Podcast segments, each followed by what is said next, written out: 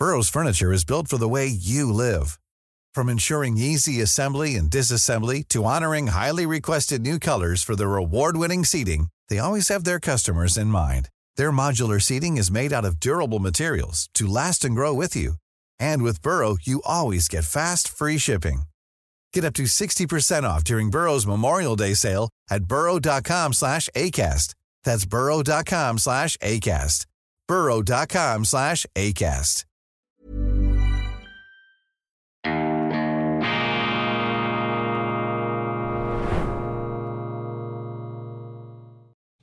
Grüezi miteinander, ganz herzlich willkommen und einen wunderschönen guten Morgen, meine sehr verehrten Damen und Herren, liebe Freunde, vor allem in Deutschland und in Österreich. Sie haben es gemerkt im Hintergrund, die deutsche und die österreichische Flagge, damit Sie immer wissen, in welchem Daily-Segment Sie dabei sind. Die internationale Ausgabe fortan mit diesen beiden wunderschönen Fahnen und das schweizerische Programm mit der ebenso wunderschönen schweizerischen Landesflagge, dem Kreuz unserer Eidgenossenschaft. Ich begrüße Sie also zur internationalen Ausgabe hier aus dem Institut für fortgeschrittene Gegenwartskunde und balanciertes Denken, Gleichgewichtsdenken. Ich begrüße Sie zur internationalen grenzübergreifenden Ausgabe von Weltwoche Daily. Die andere Sicht, unabhängig, kritisch, gut gelaunt am Donnerstag, dem 1.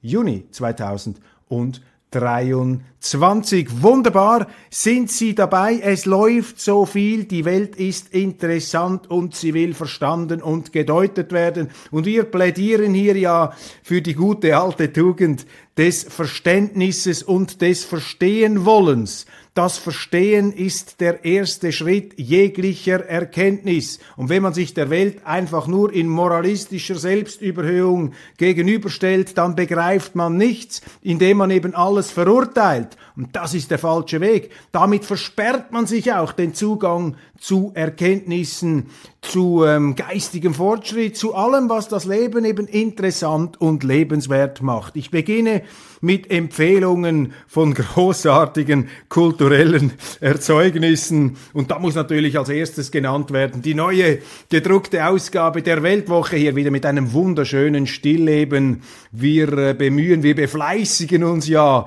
sozusagen einer künstlerischen Covergestaltung, indem wir immer wieder aus der, ähm, aus der Kunstgeschichte Sujets heraus picken bei der Weltwoche, da ist eben Kunst noch drin, wo Kunst draufsteht, beziehungsweise wir freuen uns noch an der alten traditionellen Kunst, wo man die Gegenstände darauf noch erkannt hat. Hier sind also unzweifelhaft ähm, Esswaren zu sehen, ein Hummer, äh, Brot ist hier, äh, verschiedene Früchte, Beeren, alles Mögliche. Und der Titel lautet Angriff aufs Essen. Grüne Politiker und Brüsseler Bürokraten greifen den Bürgern in die Teller. Passen Sie auf, Frau von der Leyen hat schon die Hand da in ihren Spaghetti drin. Die möchten Ihnen jetzt auch noch das Essen vermiesen. Ja, ein Umerziehungsprogramm findet hier statt. Natürlich die EU wieder ganz vorne dabei dieses Umerziehungsmonster aus Brüssel. Sie wollen den Planeten umgestalten, aber sie schaffen es nicht einmal ihre eigenen äh, Behörden und bürokratischen Kreise einigermaßen zu kontrollieren, wie ja die immer wieder aufpoppenden auch ähm, Korruptionsskandale zeigen. Frieden mit Russland, das ist eine ungeheuerliche Provokation in der heutigen Zeit. Frieden mit Russland. Wie könnt ihr nur auf die Idee kommen, so einen Titel zu setzen? Das ist verboten. Es ist verboten, das nur schon zu denken. Don't even think Thinking about it, würden die Amerikaner bei einer Garageneinfahrt schreiben, auf eine Tafel. Frieden mit Russland, wie dank Moskau eine gerechte Weltordnung entstehen kann. Dmitri Trenin, ein Politologe, ein Politikwissenschaftler und Strategieanalyst einer Moskauer Universität. Ja, wir bringen eben auch solche Autoren, meine Damen und Herren, um die Leserschaft eben immer wieder in neue Galaxien des Denkens zu entführen, damit sie diese Argumente auch wägen können. Und sie merken ja nur schon daran, wie über dieses ganze Thema an Russland und den Krieg und der Krieg diskutiert wird, dass etwas nicht stimmen kann. Das ist so einseitig, das ist so verkrampft, das ist so verpolitisiert, so vermoralisiert, so vermint. Da hat man die Beklemmung, spürt man schon, bevor das Thema überhaupt angesprochen ist.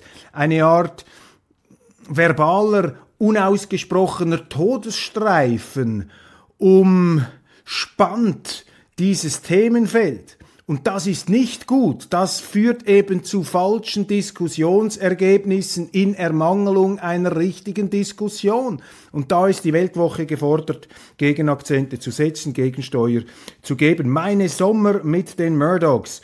Sie sind das Vorbild der Hit-Serie Succession, nur viel liebenswerter.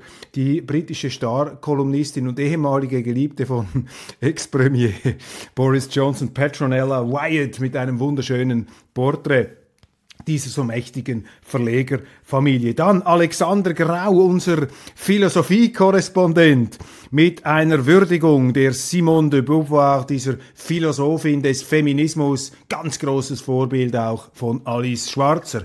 Erdogan, der Atatürk des 21. Jahrhunderts, der versucht, das Säkularisierungswerk des echten, des ersten Atatürk zu versöhnen mit der islamischen religiösen Tradition des Osmanischen Reiches, der Türkei. Das ist seine Stellung in der Geschichte der Türkei nach Auffassung unseres Autors Wolfgang Keudel. Wir beschäftigen uns natürlich auch mit innenpolitischen Fragen. Karin Keller-Sutter, die Finanzministerin, die sich in äh, aktueller Zeitgeschichtsklitterung ähm, äh, versucht und ihre Rolle im ganzen CS-Debakel jetzt da aufzuhübschen trachtet. Äh, das ist ein Thema der Innenpolitik hier, diese ganze Aufarbeitung dieses Bankencrashs. Ist übrigens auch eine eine Schande für die Schweiz insofern, als mit großen Aktionären, zum Beispiel Saudi-Arabien oder Katar, gar nicht gesprochen wurde. Da behandeln unsere Behörden diese Großaktionäre einer schweizerischen Traditionsinstitution, die jetzt untergegangen ist, sehr, sehr von oben herab. Das wird natürlich Narben produzieren. Das wird keine äh, gute ähm, das ist keine gute Visitenkarte für unser Land. Meine Lieblingsdoppelseite in diesem Heft ist äh, die Story von Francis Pike über das äh, Duell der Milliardäre, über den Zoff der Milliardäre Elon Musk gegen George Soros und der Comicheld Magneto. Wunderbar, wunderbar gestaltet, auch hier mit einem Freisteller. Ich versuche das herauszufinden. Ja, eine ganz schöne Seite hier von unserer Produktionsabteilung Musk und Soros und daneben sehen Sie den Magneto, den komplexen Superhelden aus dem Marvel-Universum. Viele weitere, auch äh, kürzere Artikel mit äh, interessanten Themenakzenten, wie Sie das sonst nicht zu sehen und zu lesen bekommen, empfehle ich zwingend. Bücher zum Wochenende. Ich äh, verschlinge ja Bücher, ich kaufe Bücher, ich bin büchersüchtig, weil das so viele interessante Perspektiven auch eröffnet, Fluchtwege zum Teil auch aus den Geröllhalden äh, der Gegenwart und auch etwas den Resonanzkörper verstärkt, den es eben braucht, um die Nachrichten besser zu verstehen. Und ein Buch, auf das ich mich freue, äh, es zu lesen, obwohl es ein sehr übles, ein finsteres Kapitel behandelt ist, Peter Longerichs Studie über die Sportpalastrede von 1943, Goebbels und der totale Krieg. Diese Sportpalastrede nach der Niederlage der Wehrmacht, äh, dem der Kapitulation der Wehrmacht bei Stalingrad gilt als das äh, Meisterwerk der finsteren Propaganda. Ähm, der Nazis damals von dem Genie, von dem diabolischen Propagandagenie Josef Goebbels und Longerich analysiert das und dieses Buch interessiert mich, weil Propaganda ja nicht ein Phänomen ist, das einfach gestorben ist mit den Nazis, untergegangen ist mit ihnen oder die Propaganda ist auch nicht etwas, was immer nur die anderen machen, sondern jedes Regime, jede Regierung, auch eine demokratische, neigt zur Propaganda und am schlimmsten ist es, wenn die Medien bei dieser Propaganda mitmachen. Nicht, weil sie von oben gezwungen werden, sondern weil sie sich von unten freiwillig dem anbieten. Und ich habe äh, zusehends den Eindruck, ähm, um es jetzt sehr vorsichtig auszudrücken, dass eben bei uns diese Propagandamechanismen und äh, selbst auferlegten Propagandazwänge eben auch spielen. Umso mehr interessiert mich hier wie das äh, Peter Longerich, ein bedeutender Erforscher der Nazizeit, hier analysiert. Dann ein Buch, das ich Ihnen schon einmal vorgestellt habe.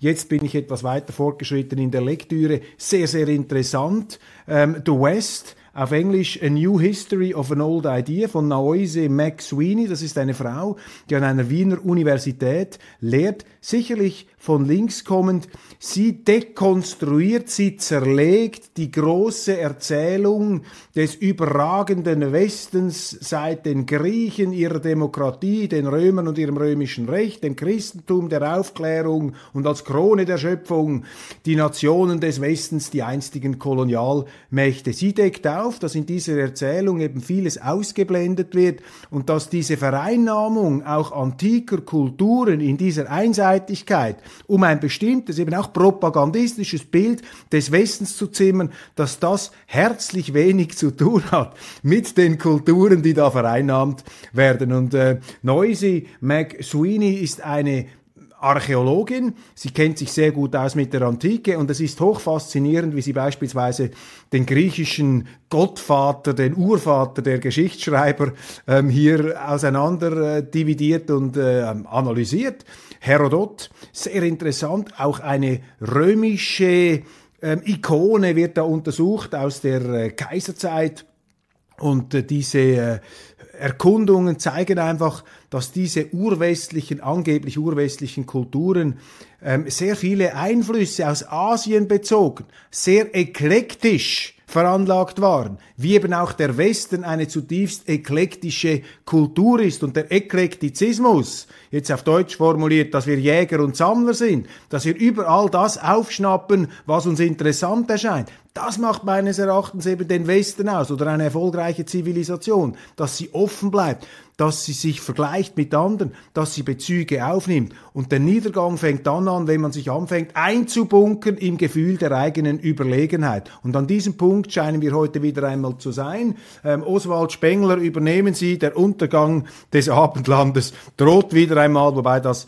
Abendland schon seit vielen, vielen Jahrhunderten untergeht und es ist ja immer noch hier dabei. Gehen wir in die Nachrichten Deutschland, Österreich, international. Kaum ist der Sommer eröffnet, unfrei im Freibad. Kaum ist der Sommer eröffnet, begrapschen Männer, Mädchen im Stuttgarter Freibad in einer Body, wie wir sagen. Ein 23-jähriger Syrer wird festgenommen. Das ist eine Nachricht, die viele von Ihnen nicht überraschen wird. Das sind die neuen Zustände, das ist die schöne neue Migrationswelt in Deutschland. Wir riefen Fachkräfte und es kamen Grabscher.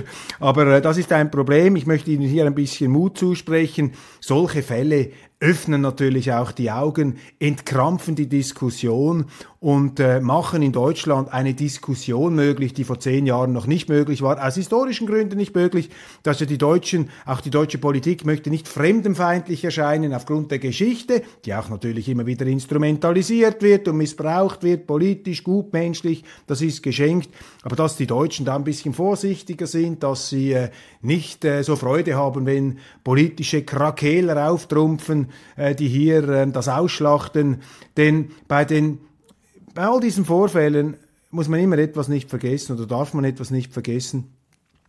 Ich mache diesen Kriminellen oder Grabschern oder Straftätern, natürlich mache ich denen Vorwürfe, das, das macht man einfach nicht, das gehört sich nicht.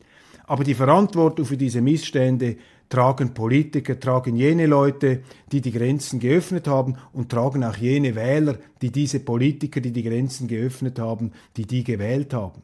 Und äh, das darf man einfach nicht ausblenden. Das ist wichtig, dass man nicht in einen bequemen Zynismus verfällt. Und solche ähm, unerfreulichen Nachrichten haben immerhin den positiven Nebeneffekt, dass sie eben augenöffnende Nachrichten sind. Die AfD, die Alternative für Deutschland, erreicht Umfrage Rekordwerte, obwohl sie medial nicht vorkommt. Man könnte auch argumentieren, sie erreicht Rekordwerte, weil sie medial nicht vorkommt. Und die Voten, auch die Protestvoten zugunsten der AfD, sind auch Ausdruck der Unzufriedenheit mit dem Medienmainstream, mit dem Politmainstream und mit dem allgemeinen Mainstream in Deutschland.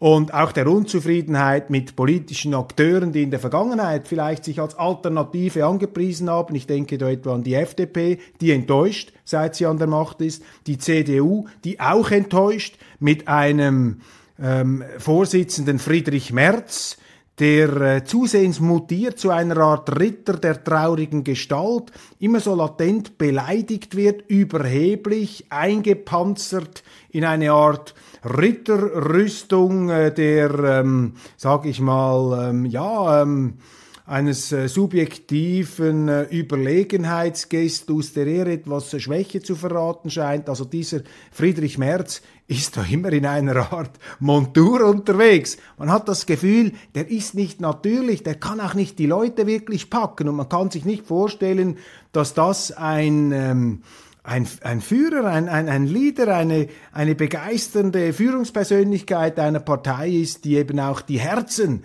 der Menschen packen kann. Er wirkt etwas anämisch, er wirkt etwas blutleer, etwas freudlos, etwas vertrocknet und äh, verwittert.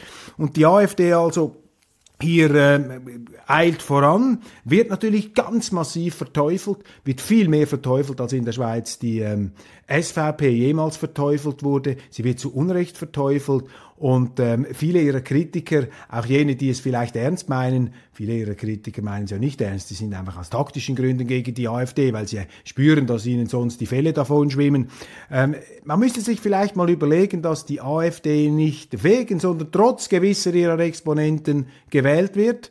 Äh, man muss hier dem Wähler in Deutschland den Benefit of Doubt geben, im Zweifel für den Wähler. Was bewegt den Wähler, wenn er eine Partei, die dermaßen verteufelt wird, trotzdem wählt? Das spricht nicht gegen den Wähler, das spricht dann eher gegen die Verteufelung. Das ist die demokratisch richtige Einstellung. Und man muss natürlich immer im Auge behalten, dass die AfD vor allem aus ehemaligen CDUlern besteht. Und darum ist es kein Wunder, dass die CDU heute so heftig auf die AfD einprügelt. Das ist psychologisch gesprochen mit Sigmund Freud der Narzissmus des kleinen Unterschieds. Das ist wie in einem Kinderzimmer. Äh, die beiden Brüder gehen immer am intensivsten aufeinander los, weil dort eben auch die Ähnlichkeiten am größten sind. Und deshalb ist die Energie übermäßig groß, die sie anwenden, um sich gegenseitig voneinander ähm, zu distanzieren und ihre Identität zu spüren. Urgrüne tritt nach 30 Jahren aus der Partei aus. Hauptgrund sei Annalena Baerbock. Ja, das ist interessant. Go woke, go broke. Eine Meldung aus den Vereinigten Staaten. Der US-Discounter Target verliert 12,4 Milliarden Börsenwert nach einer Pride-Kollektion. Man merkt die Absicht und ist verstimmt. Auch der amerikanische Konsument möchte nicht dauernd Life is full of what ifs. Some awesome, like what if AI could fold your laundry? And some, well, less awesome, like what if you have unexpected medical costs? United Healthcare can help get you covered with Health Protector Guard fixed indemnity insurance plans they supplement your primary plan to help you manage out of pocket costs. No deductibles, no enrollment periods, and especially no more what ifs. Visit uh1.com to find the Health Protector Guard plan for you. Hey, it's Ryan Reynolds, and I'm here with Keith, co star of my upcoming film, If, only in theaters, May 17th. Do you want to tell people the big news? All right, I'll do. Sign up now and you'll get unlimited for $15 a month in six months of Paramount Plus Essential Plan on us. Mintmobile.com slash switch. Upfront payment of $45 equivalent to $15 per month. Unlimited over 40 gigabytes per month. Face lower speeds. Videos at 480p. Active Mint customers by 531.24 get six months of Paramount Plus Essential Plan. Auto renews after six months. Offer ends May 31st, 2024. Separate Paramount Plus registration required. Terms and conditions apply if rated PG.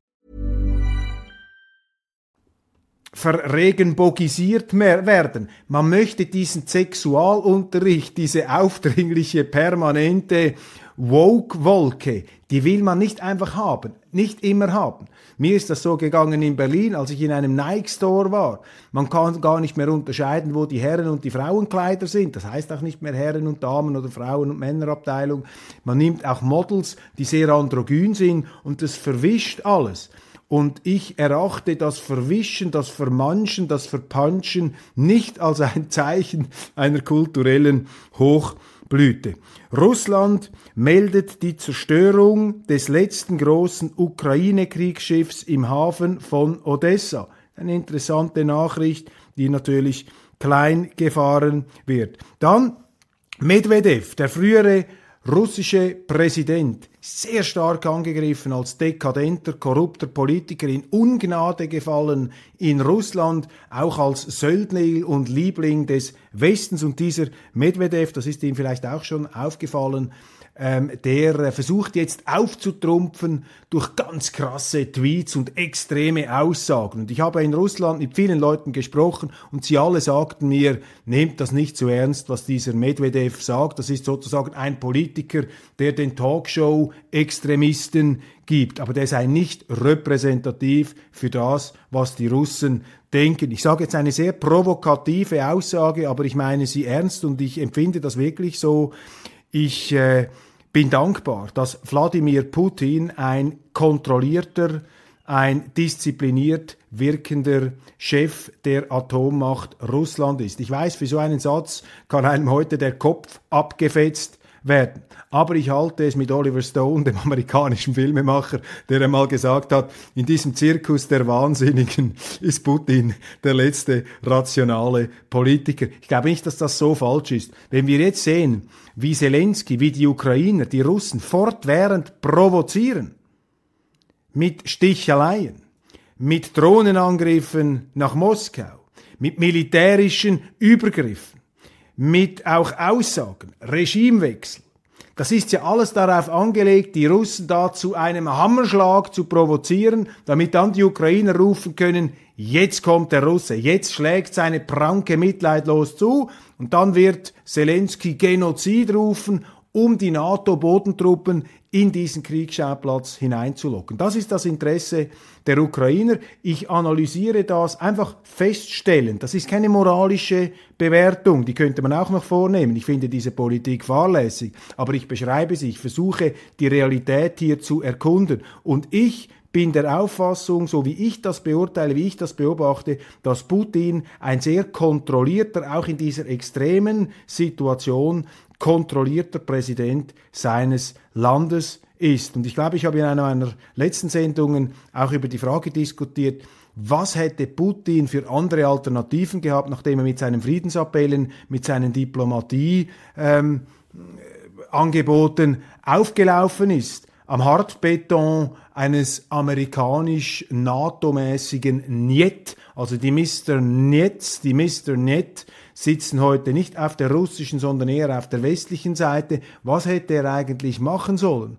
Und es gibt sehr viele Leute unter Ihnen, jetzt Zuschauer, aber auch namhafte Interpreten, etwa John Mearsheimer, den Professor der Chicago University, die es eben so sehen, sie sagen, unter den ganz miserablen Alternativen war der Krieg die noch weniger schlechte als noch schlechtere, nämlich einfach die Vereinnahmung der Ukraine durch die NATO passieren zu lassen, die die Russen eben, wie ich in meiner Sondersendung gesagt habe, als ähm, existenzielle Bedrohung empfunden haben. Eine existenzielle Bedrohung, die jetzt natürlich noch nachgedoppelt wurde durch die Kriegsziele, die Kriegsanstrengungen, auch die Rhetorik eben eines Zelensky, der aus seiner Sicht auch völlig rational ein Interesse hat, diesen Krieg eskalieren zu lassen zu einem Weltkrieg. Und wir müssen uns einfach fragen, meine Damen und Herren, Sie müssen sich fragen, die Deutschen, die Österreicher, die Schweizer, was ist eigentlich unser Interesse in diesem Krieg? Und da muss man sehr ehrlich sein und muss alles Gutmenschliche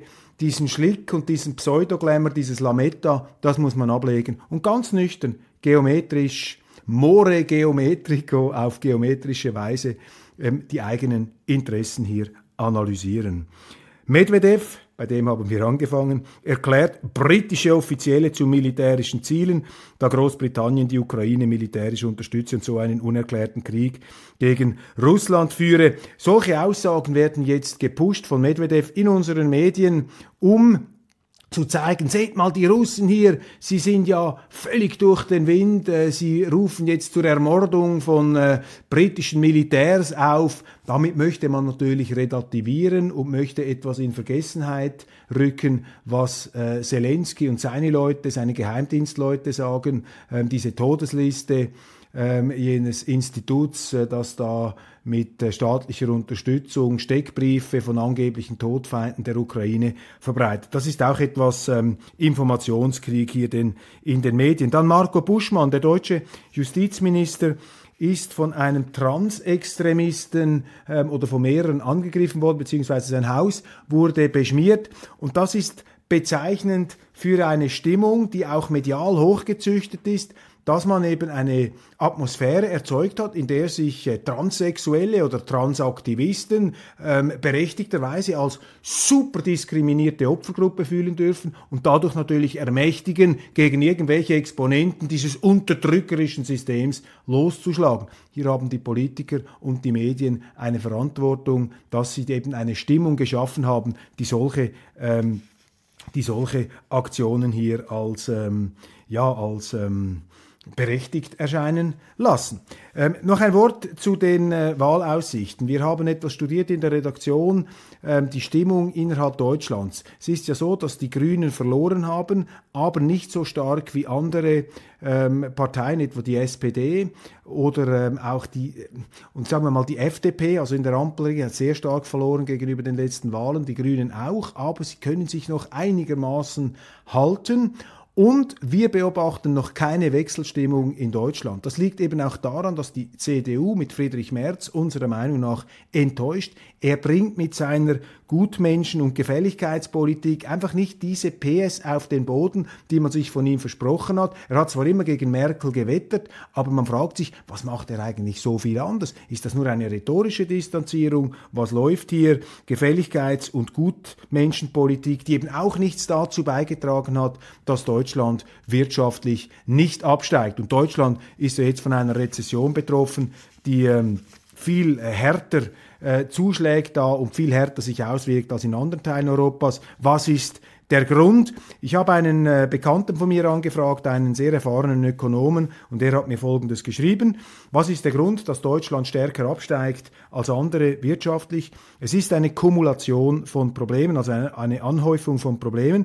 Ich sehe eine allgemeine Verunsicherung der Konsumenten und die Bauwirtschaft hat ihre Aufträge bald abgearbeitet. Seit Bestehen der Statistik haben die Baukredite noch nie so stark abgenommen, was auf einen bevorstehenden Einbruch im Bausektor hindeutet wozu selbstverständlich auch die höheren Zinsen beitragen. Die Rechtsunsicherheit in Bezug auf die Energiepolitik, drohende Mietdeckel und die immer noch hohen Gaspreise drücken die Stimmung. Noch herrscht Vollbeschäftigung, aber wenn der Wind kehrt, leidet auch der Arbeitsmarkt rasch Einige Exportmärkte sind ebenfalls im Sinkflug und es wird wieder mehr Konkurrenz seitens der Chinesen geben. Letztlich sind es die Rechtsunsicherheit und die ständige Verschlechterung der Rahmenbedingungen, die die Wirtschaft lähmen. Fast jeden Monat wird eine neue Sozialhilfe erfunden, aber diese bringen die Staatskasse in Probleme. Für mich ist der Budgetstreit vorprogrammiert. Also, Sie können eine Volkswirtschaft nicht erfolgreich gestalten, wenn Sie die Marktwirtschaft abschaffen. Deutschland ist erfolgreich geworden dank Ludwig Erhard. Ich höre jetzt, dass man nach Bismarck auch Ludwig Erhard canceln möchte. Wenn das der Fall ist, werden sich die Leute selber canceln, die Ludwig Erhard canceln möchten, weil Ludwig Erhard ist nun wirklich eine der ganz wichtigen Persönlichkeiten der deutschen Nachkriegsgeschichte, neben vielen anderen, aber er ist einer der ganz wichtigen und er hat die Marktwirtschaft geprägt, die soziale Marktwirtschaft, aber nicht die sozialistische Marktwirtschaft. Und sie können nicht durch ewiges Staatswachstum, immer mehr Sozialausgaben, können sie eine Hochleistungswirtschaft nicht nach vorne bringen. Durch eine Politik, die steigende Energiepreise verursacht, können sie keine Rahmenbedingungen schaffen, die für ein industrielles Hochleistungsland wie Deutschland mit so vielen auch kleinen und mittleren Betrieben irgendwie segensreich wirken könnte, das ist das Gegenteil. Das ist Gift für Deutschland. Und Sie müssen sehen, der Staat, der kostet nur. Der Staat ist kein Unternehmer. Der Staat kann keinen Wohlstand schaffen. Der Staat kann nur Wohlstand verbrauchen. Den Staat braucht's natürlich. Aber der darf nicht zu viel Wasser absaugen von dem, was die Wirtschaft produziert. Ertrag, das ist das Wasser, mit dem der Garten Eden der Volkswirtschaft bewässert wird. Und wenn der Staat immer mehr von diesem Wasser abschöpft und immer fetter wird und immer breiter wird und sich da drauf setzt auf diesen Garten Eden, dann haben sie aus dieser wunderschönen Oase bald einmal eine Wüste gemacht. Und das ist das Problem der nicht liberalen Wirtschaftspolitik in Deutschland. Cherche la femme. Ganz wichtig. Die Frau hat auf den Mann einen größeren Einfluss als umgekehrt der Mann auf die Frau. Ganz wichtig. Deshalb muss man auch bei der Rekrutierung von Führungskräften immer schauen, mit wem ist ein Mann verheiratet. Es ist weniger wichtig, wenn Sie eine Frau in die Führung nehmen, mit wem sie verheiratet ist, weil der Einfluss des Mannes auf die Frau ist geringer als umgekehrt. Und ich sage das, weil äh, ich kürzlich erwähnt habe, dass eben die Frau von Ron DeSantis eine sehr interessante Frau ist. Und das sehen Sie in vielen Bereichen. Achten Sie sich mal, wer mit wem verheiratet ist. Und das gibt Ihnen ein abgerundeteres Bild der männlichen Persönlichkeit. Das ist ein abendfüllendes Thema, sehr, sehr wichtig und zwar nicht nur rückblickend in der Analyse, ja, der war mit, der ist mit der und der verheiratet. Nein, Sie müssen das eben auch aktiv, wenn Sie selber eine Firma haben. Also ich würde immer bei jeder Anstellung würde ich immer, äh, wenn ich einen Mann in eine Führungsposition nehmen möchte, schaue ich mir immer an, mit wem er auch verheiratet ist. Denn ein Mann wird nie, auch wenn er das Gegenteil behauptet, gegen die Interessen seiner Frau handeln. Spaniens Rechte kommt zurück. Erstmals nach 40 Jahren könnte wieder eine Rechtsregierung da sein. Die Regierung Pedro Sanchez, die Linken, die Sozialisten, auch die Podemos sind abgestürzt. Und ein Grund, das finde ich sehr interessant, lesen Sie fast nirgends in Spanien, ist das neue Sexualgesetz, das Sexualstrafrecht. Das hat dazu geführt, dass Dutzende von Verurteilten, ähm, von Verurteilten ähm, Straftätern hier äh, ja, entlassen worden sind. Und das ist natürlich eine ganz äh, unerfreuliche Geschichte. Eine Nachricht, die Sie auch nirgends hören, was man nie sagt, aber was eben sehr interessant ist, nochmal in diesem Gerangel um die Ukraine. Am ersten Tag im Amt, nach dem Maidan-Putsch, hat die neue Regierung in Kiew Russisch als Amtssprache abgeschafft. Ist ganz wichtig. Also kaum hatte dieses neue Regime, vom Westen natürlich auch reingehebelt, 2014, die Macht ergriffen in Kiew. Tag danach haben sie das Russisch als Amtssprache abgeschafft, obwohl Russisch ganz wichtig ist und wichtig war in der Ukraine. Ukrainisch ist allerdings bis heute eine zugelassene Amtssprache auf der Krim, die mit 97 Prozent der Ja-Stimmen sich in Russland reintegriert hat. Und zwar heute noch. Das finde ich bemerkenswert. Also Krim, Abspaltung, Loslösung wie Kosovo, 97% Ja-Stimmen, wir wollen zu Russland gehören. Aber das Ukrainische ist dort immer noch eine zugelassene Amtssprache. Wird also nicht unterdrückt. Das schreiben unsere Medien nicht, weil sie eben dieser Generalerzählung, diesem Allgemeinmärchen widerspricht, dass die Russen eben die Bösen sein müssen und die Ukrainer sind die Heiligen. Und eine ganz ähnliche Situation wie in der Ukraine beobachten wir jetzt übrigens im Kosovo. Da heizen die Amerikaner natürlich auch rein. Der Kosovo ist ein NATO-Staat, im Grunde ein völkerrechtswidriger Staat, weil er durch eine völkerrechtswidrige NATO-Intervention entstanden ist. Äh, auch das wird natürlich komplett ausgeblendet. Man hat da damals diese NATO-Intervention, diese Bombardierungen gerechtfertigt mit einem drohenden Genozid, mit einer ethnischen Säuberung. Sie erinnern sich, der Turnschuhpolitiker Joschka Fischer hat da ganz große Reden geschwungen. Nichts davon hat man beweisen können, nichts davon hat sich bestätigt. Es hat dann allerdings ganz massive Misshandlungen der Serben gegeben und ich spreche in der schweizerischen Sendung etwas ausführlicher über dieses Thema Kosovo. Da geht es eben auch darum, sozusagen mit Vucic, dem serbischen Präsidenten, sozusagen dem Putin des Balkans, ähm, einen Böhlimann, einen Teufel zu schaffen. Die Kosovaren, ihr Chef Albin Kurti, der provoziert jetzt und diskriminiert ähm, die Serben im Nordkosovo. Djokovic hat übrigens recht, der Kosovo ist das Herz Serbiens. Eine Mehrheit der Serben betrachtet den Kosovo als die Wiege ihres Landes. Auch eine Parallele zur Ukraine, Russland, Weißrussland.